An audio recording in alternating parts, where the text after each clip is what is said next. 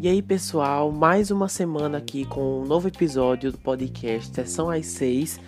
Para quem não sabe, meu nome é Lucas e no episódio de hoje vamos falar sobre o filme O Homem Invisível ou The Invisible Man. É, esse é um filme que eu tava bem ansioso para assistir, ainda mais com muita gente falando bem, então isso despertou ainda mais a minha curiosidade.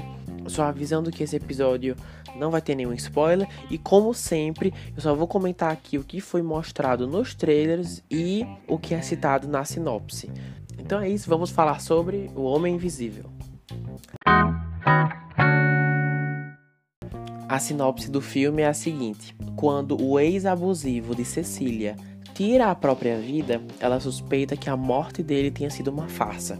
Quando a polícia se recusa a acreditar em sua história, ela então trabalha para provar que está sendo caçada por alguém que ninguém pode ver.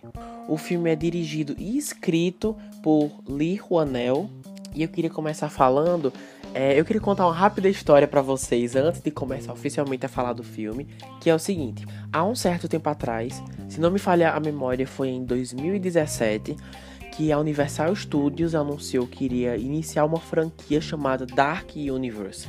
Pois como eles possuem os direitos autorais de vários monstros como Drácula, Frankenstein, etc., eles decidiram relançar esses filmes com um tom mais voltado para o suspense e horror moderno. O primeiro filme dessa temática que foi lançado oficialmente da Dark Universe foi A Múmia, protagonizado por Tom Cruise de 2017 também, que arrecadou 409 milhões de dólares e ainda assim saiu no prejuízo. A Universal então, para dar continuidade a esse projeto, após o primeiro filme não ter dado tão tão certo assim, eles deram um orçamento de apenas 7 milhões de dólares para a realização do próximo filme, O Homem Invisível. Ah, e só para deixar claro, gente, 7 milhões para Hollywood não, não é nada, tá? É uma merreca. É, o, o, e a indústria adora esse tipo de filme. Ou seja, com um bom roteiro e um orçamento pequeno, porque as chances de, no caso, a Universal ter um prejuízo com esse projeto são minúsculas. Com isso, começando agora oficialmente, eu digo que O Homem Invisível é um ótimo exemplo de que, desde que a história seja interessante, não é necessário um orçamento gigante para a realização de um filme. Há bastante suspense aqui. Apesar da história ter um ótimo começo, a primeira parte, no geral, é bem calma, devagar, mas eu diria que é um início necessário para o resto se desenrolar da metade pro final, o filme fica bem mais agitado. Na verdade, eu acho que até antes da metade, o filme fica bem mais agitado. E há tanta tensão que não tem como não ficar atento à história até o fim.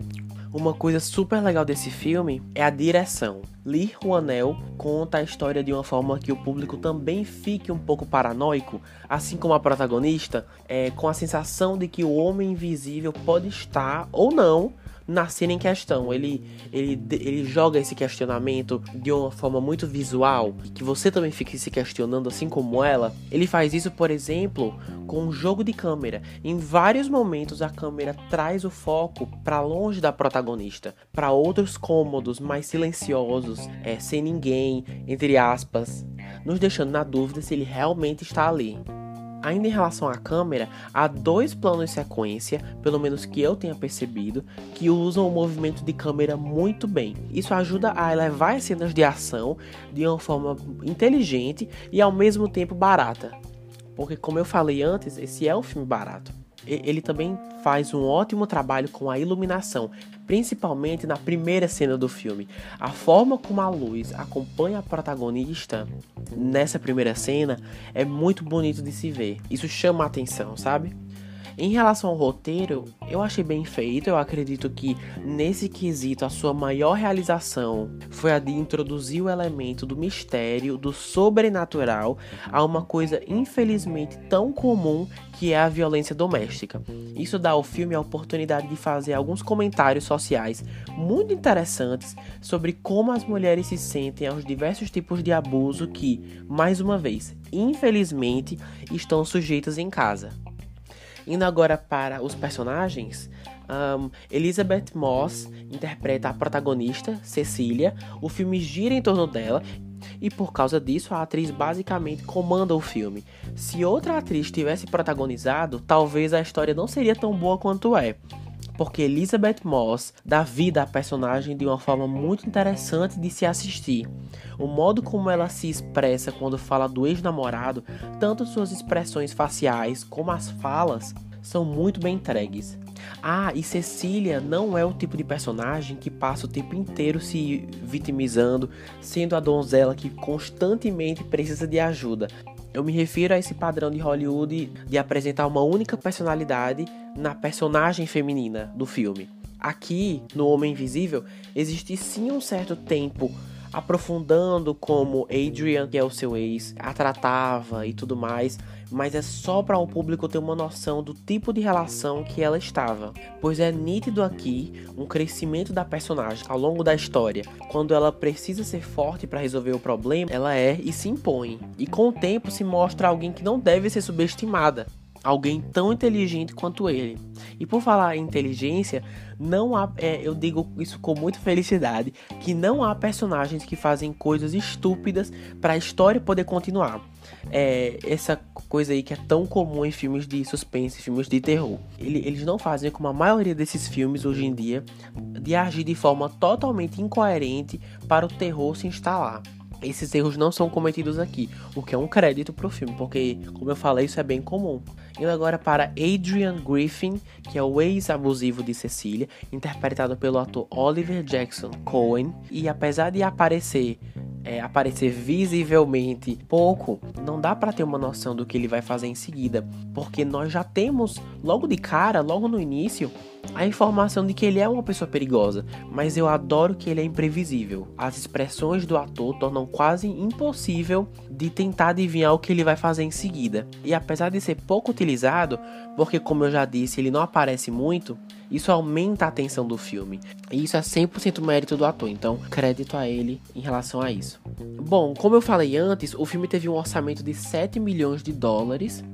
E aquela coisa que eu tinha falado antes, quanto mais barato um filme for, mais chance ele vai ter de lucrar, porque ele não precisa passar de um certo número super alto para para lucrar, sabe? Aqui facilmente em poucos dias você consegue passar do desses 7 milhões, sabe? Então foi um orçamento muito impressionante. Eu não acho que ao longo do filme você sente que eles estão em um lugar barato. Ah, aqui nessa cena eles tentaram fazer uma coisa que não deu certo e nitidamente eles não têm dinheiro para fazer isso. Não eles têm dinheiro para fazer tudo que a história exige que eles façam, sabe?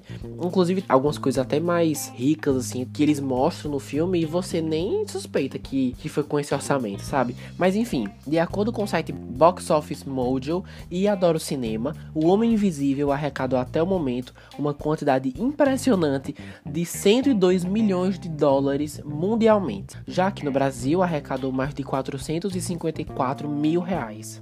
Então é isso, no geral eu gostei achei uma versão muito moderna de um suspense psicológico, com muita tensão, além de ter mensagens muito profundas e realísticas que muitas mulheres, principalmente, devem se identificar. É um ótimo acréscimo a esse universo dark da Universal, e eu acredito que se eles continuarem com essa fórmula de modernizar, atualizar esses contos antigos com suspense sobrenatural misturado com aspectos do nosso dia a dia, esse projeto tem tudo para ser um destaque.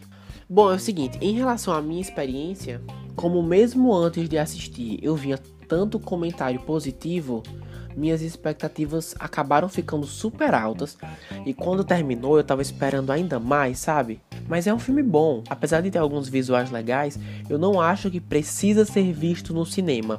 Se você quiser esperar até estar disponível online ou em algum serviço de streaming, também é uma ótima escolha. Não é uma coisa que você precisa ver no cinema, sabe? Pessoal, então foi isso. Esse foi mais um episódio do podcast, episódio 11, sessão às 6 e está disponível online no Spotify no Breaker, no Google Podcasts e no Radio Public. E recentemente, se você não sabe, eu criei um Instagram de mesmo nome, Sessão às 6. É, comentem lá no post que eu fiz do Homem Invisível o que vocês acharam, se vocês vão assistir, se já assistiram, se concordam comigo ou não, enfim. Muito obrigado por escutar até aqui e até a próxima.